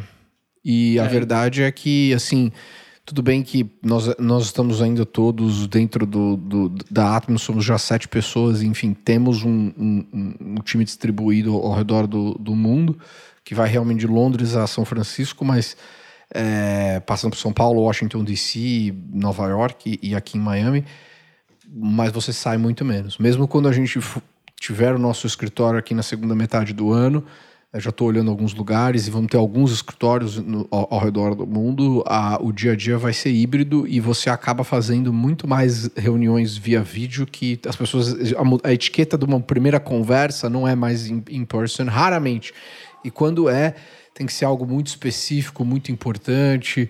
Uh, então a verdade é que assim, essa vai, vai, vai voltar um pouquinho pro normal, mas nem tanto, tá? E vocês estão cansados do home office? Eu cheguei à conclusão essa semana e depois de conversar com tá todo mundo assim esgotado porque o fenômeno na verdade é o seguinte, a gente, eu tenho certeza que nós quatro, a gente conhece muita gente que é assim também, a gente é muito quer ser mais produtivo, a gente, né, gosta de trabalhar, todos nós aqui. Então, foi uma, no começo foi uma excelente oportunidade, porque eu me sentia assim, ah, sabe, fazendo muita coisa, muito mais coisa. Porque basicamente você está sentado, você não se desloca, não sai do, de Pinheiros, vai para Itaim, pega trânsito, não sei o quê, você não sai para almoçar, daí a conversa tá boa, você fica meia hora a mais, não sei o quê. Então, assim, no começo foi, cara, hoje, assim, é, se, você, se eu não coloco uma disciplina muito é, grande, a hora que eu, eu tô ali 12 horas, e não é que são 12 horas porque eu enrolei, e da, não, são 12 horas ininterruptas de trabalho, né? E, eu, e daí eu acho que tem um lance, essa discussão da Wired que, que provocou lá que seriam 5 horas, daí tem uma série de empresas que estão falando que o, o ideal é trabalhar 4 dias por semana. Eu acho que na, na, na, na teoria a prática é, é muito bonita, né?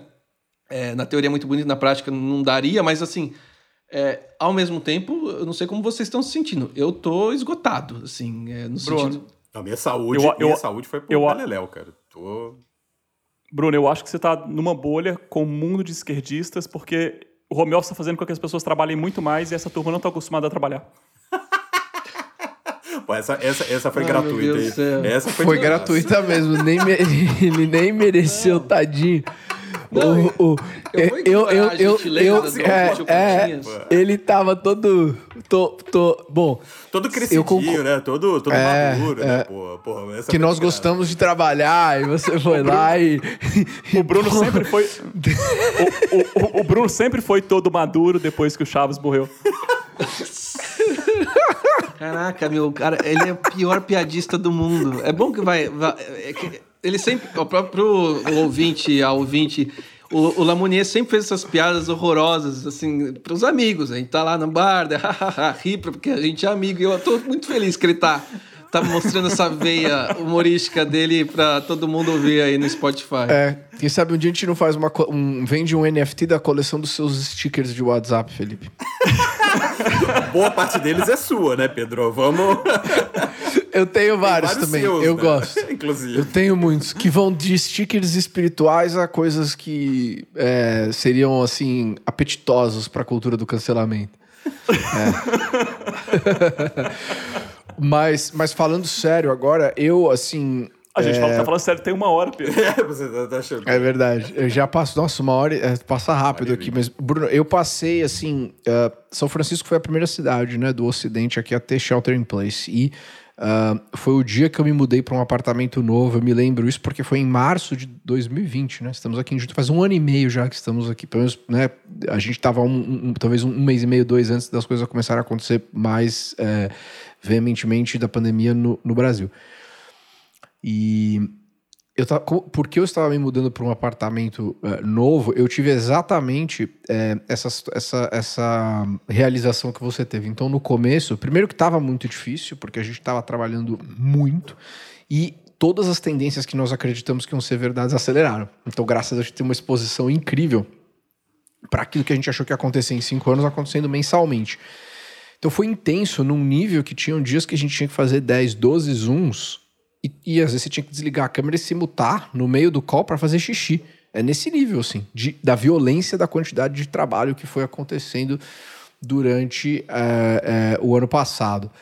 Um, então, mentalmente, o que eu fiz para conseguir manter a sanidade, e tive momentos muito difíceis, foi criar uma rotina extremamente disciplinada. Então, eu, eu, eu assim que aconteceu isso, como eu estava mudando apartamento, eu falei, puta, eu vou comprar uma academia em casa. E tive essa realização feliz, comprei mesmo um monte de coisa antes de esgotar tudo, e não comprei um sofá. O Felipe viu, o Felipe foi visitar meu apartamento lá, não tinha sofá, tinha um, uma academia que eu montei. Antes de esgotar tudo, eu falei, preciso, porque eles vão fechar tudo. Eu entrei num rabbit hole de estudar as nove grandes pandemias do mundo, quanto tempo durou, e normalmente são dois anos e meio a três, né? Então, é, e trabalhamos pra caramba, mas absolutamente esgotado e uma vida assim, então o que rolou na Califórnia com essa ideia dos, dos lockdowns parecido de uma forma ou de outra com o que o Dória fez em, em, São Paulo, quer dizer, mudar as regras da sociedade pelo bem da ciência ou pelo bem da. O mérito disso não importa, estou dizendo o, o, como isso afeta do ponto de vista psicológico, essa ideia de, ah, os feriados mudaram, agora a gente muda aqui o calendário porque eu sou mais poderoso do que a rotação da Terra e do sistema solar aqui, como que fun funcionam as coisas. Isso é perigosíssimo para a saúde mental das pessoas. Então estamos todos sim acho que cansados, de uma situação uh, difícil. Eu estava, porque depois que eu me mudei para a Flórida, um lugar onde ainda que a liberdade de fato existe, a gente pode fazer. Aí mudou. Não é, não é possível ficar cansado na Flórida, Pedro. Não, tô... É a terra do aposentado americano. Por que, que as pessoas vão para aí? Justamente porque elas estão cansadas. Pra usar Raider com camisa florida. eu vou te dar, eu vou te dar é, o argumento que o Keith... Voltando ao começo o... desse episódio. Não, mas eu vou te dar o, o, o, argumento que o Keith Roboy deu para quando perguntaram e falaram assim, putz, como é que vai ser aqui quem tá baseado agora em Miami do ponto de vista de ambição? E eu estava num relacionamento, né, à distância, com uma mulher em São Paulo, eu em São Francisco, a gente chegou a vir para Miami por uma semana e meia, mais ou menos, para observar aqui a situação. E eu literalmente olhei para eventualmente morar no prédio, atravessando a rua do prédio que eu moro aqui.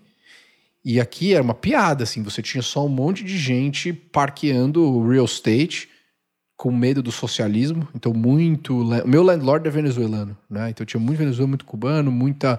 Enfim, pessoas... E não era... Nunca foi um, um lugar que tinha esse desenvolvimento do, do de, de, um ecossistema. A diferença é que o que aconteceu aqui é que não tem só gente de tech vindo, do, do, vindo para Miami, na Califórnia. Teve gente de finance em Nova York um monte de gente que sofreu problemas até mesmo do Texas vindo para cá, porque o que aconteceu com o Power Grid. Então a Flórida se tornou, eu não tenho dúvida que hoje a maior oportunidade de arbitragem econômica do Ocidente está em Miami. Eu analisei cinco possibilidades diferentes da Califórnia antes de me mudar para cá. Eu fui para Los Angeles, eu fui para Tahoe, eu olhei para eventualmente morar em, no, em Marina, eu olhei muitas possibilidades e aqui é o único lugar que eu sei que esse cansaço que você está sentindo, a gente não vai precisar sentir aqui, porque você pode sair na rua, você toma uma decisão pessoal do risco que você vai querer correr em ir para um restaurante e fazer uma coisa e fazer outra coisa. E a gente tem que ter um nível de senso de responsabilidade. É uma pena que a barra média do julgamento do ser humano é muito baixa e as pessoas só vão pensar nelas mesmas, entendeu? Isso é complicado, porque eu fiquei em casa por um tempo, óbvio. É, mas depois de um certo tempo, a situação que a gente tem hoje. Então, nos Estados Unidos ela não, é, ela não era, agora não mais, mas ela não era prática, né? De falar, vamos fechar tudo. Essa situação de fechar tudo não é a solução inteligente. Talvez a primeiro, o começo da pandemia fez sentido. Né?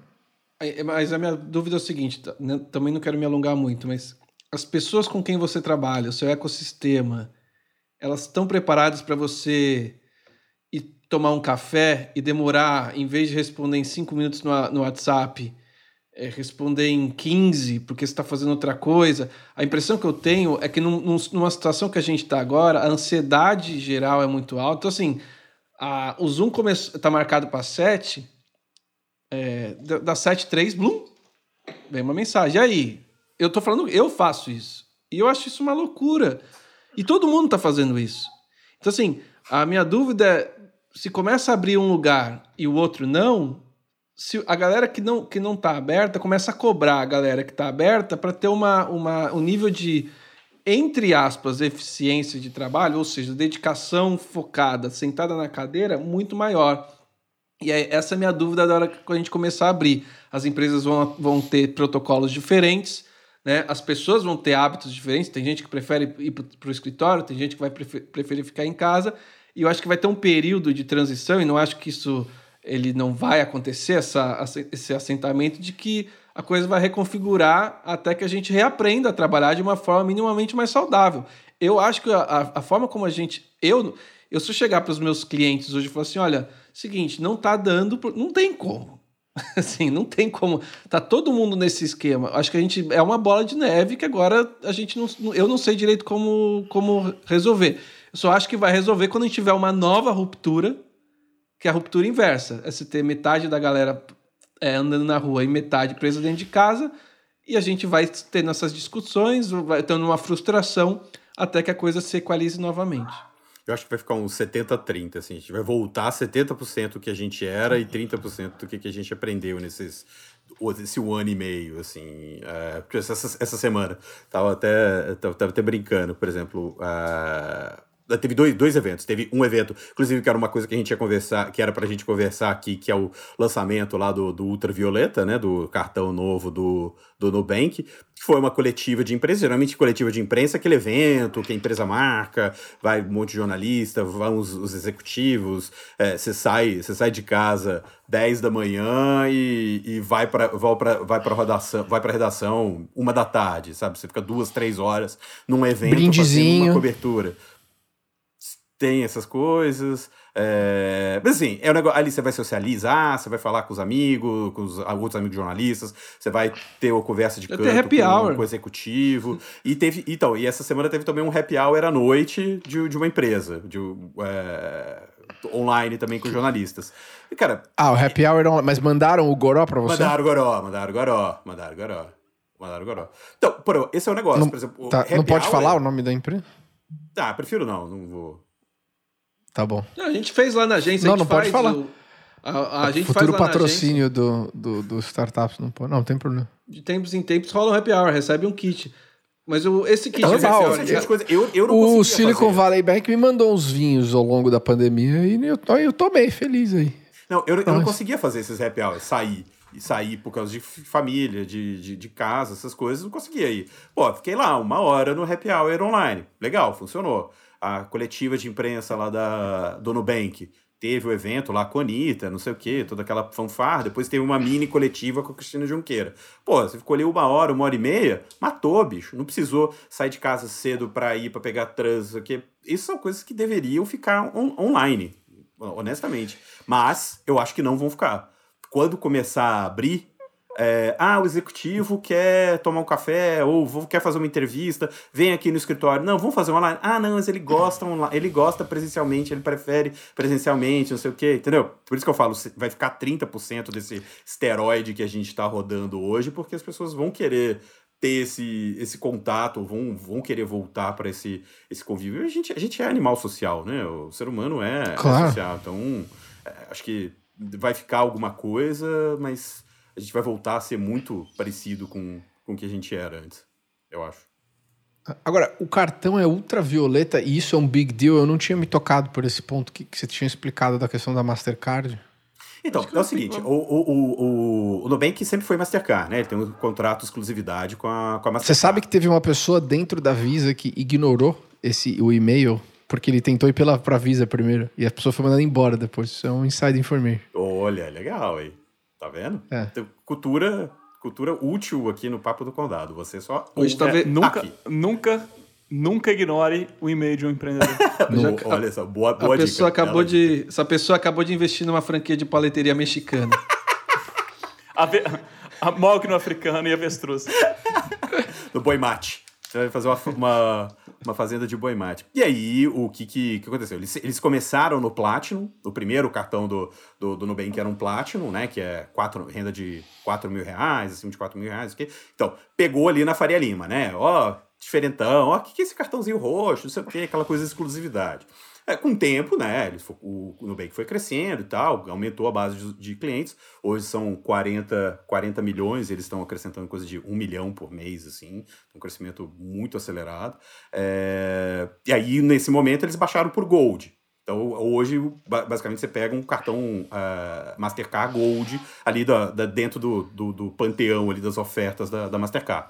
Então, o, o, o Nubank não tinha uma oferta premium. Até no ma- ah, na matéria do, do Startups, teve umas pessoas que comentaram. Chegou o personalité do Nubank. É, então, assim, o Nubank ficou fora dessa briga do personalité, do, do premium ali. Porque o cara, a pessoa, o cara, a, a pessoa, a, a pessoa da Faria Lima ali, que pegou o Nubank no começo, que era exclusivo, depois foi migrando ali pro BTG Plus, pro, pra XP, não sei o que, ficou meio, ah, tem o cartão aqui da Nubank e tal, e o, e o Nubank foi ganhando espaço mais na- nas classes é, B, C, ali, no jovem e tal.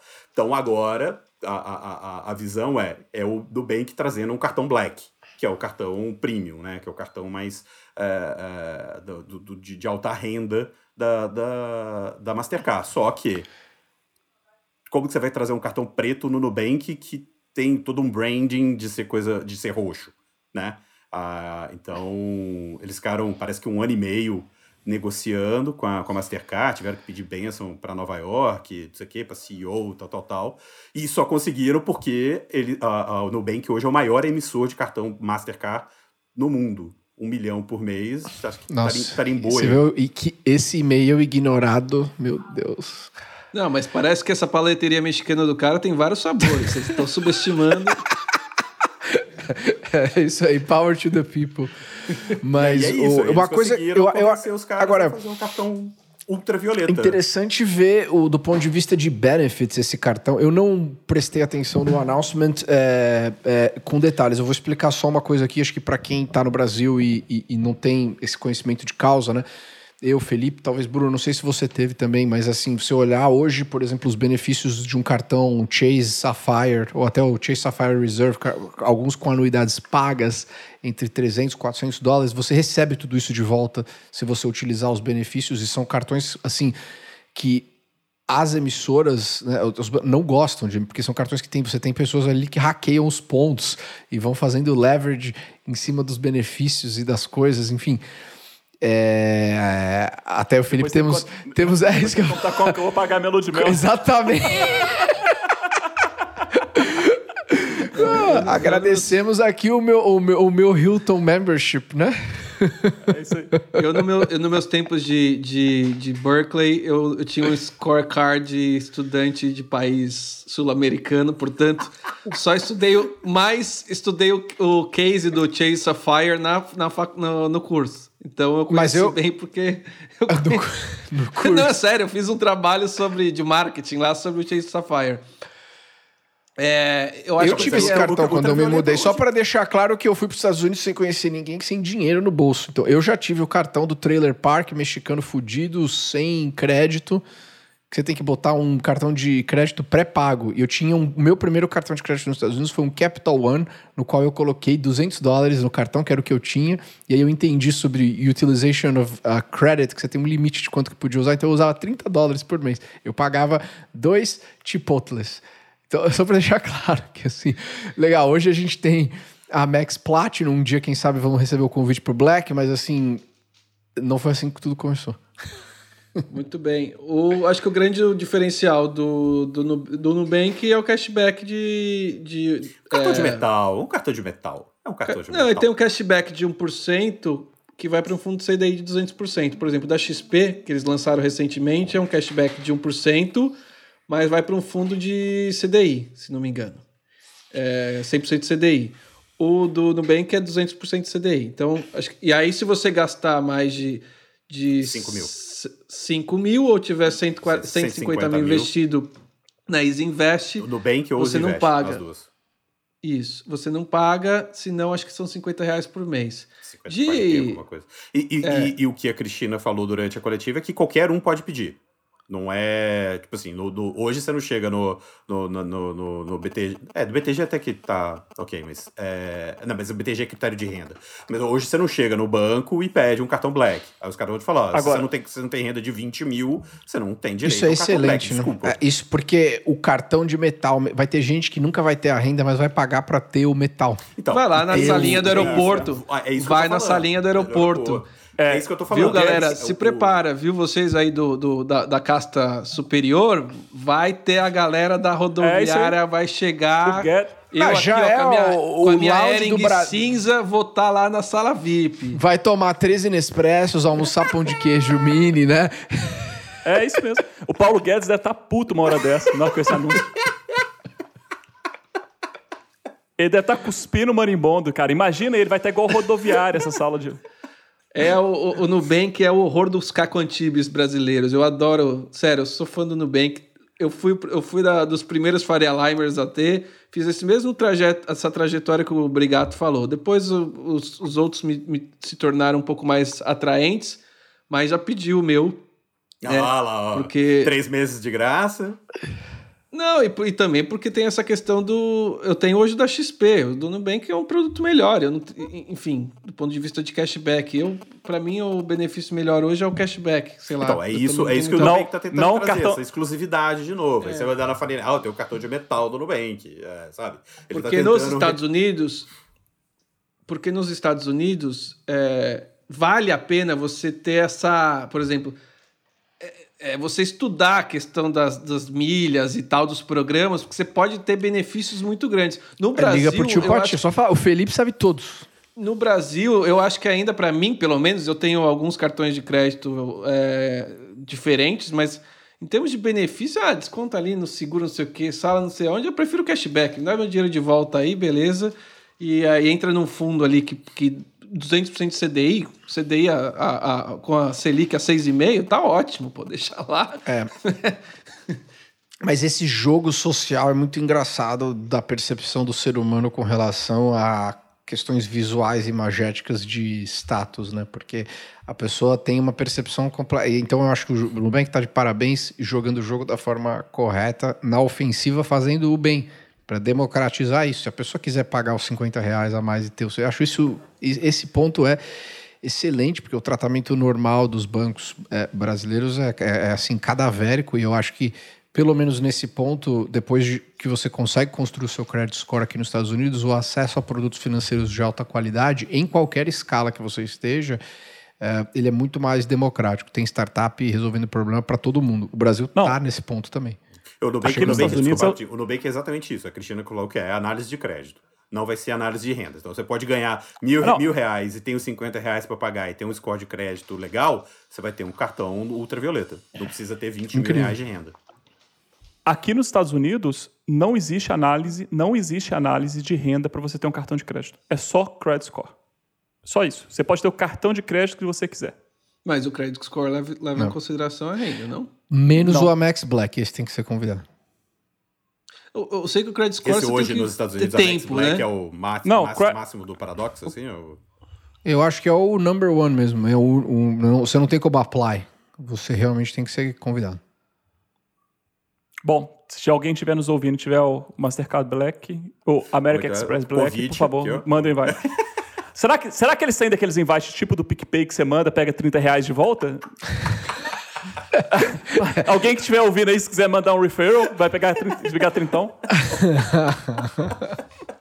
É o Tipadias, pra, ele, ele, vai, ele vai cobrar mesmo. O Felipe é aquele, o cara lá que você recebe ele na sua casa em Miami por uma semana e depois vai no churrasco lá e vai trazer os vinhos e tal. Depois ele te manda o Venmo compartilhando. O, o Felipe o, é o cara que, o se o Vemo, o Vemo deu 28 dólares e 3 centavos, ele fala 28 dólares e 3 centavos. Assim, não é 28 dólares, como uma pessoa ah, normal faria. A, mat a, a, matemática é linda por isso, amigos. a divisão, ela corre de uma maneira, tipo, eu sempre fui, eu sempre fui apaixonado pela divisão na, na matemática. Excelente. Tá Senhores. rico aí, por isso que moro em Palo Alto e eu moro em, na Vila Madalena, que é que o, o Felipe se passar lá tem que tem que ir de passaporte, porque que não, não pode entrar assim, passar incólume pela Vila Madalena. Depois dessa, senhores, um grande prazer estar com vocês mais uma semana aqui, é, nesse nosso segundo programa. Agradecer aqui a toda a receptividade que tivemos da galera é, com o lançamento, né? E o primeiro post que, que a gente fez. Sempre abertos aqui a feedbacks de todo mundo para melhorar. E bom final de semana para todo mundo. Só isso. Valeu, Valeu. Gente.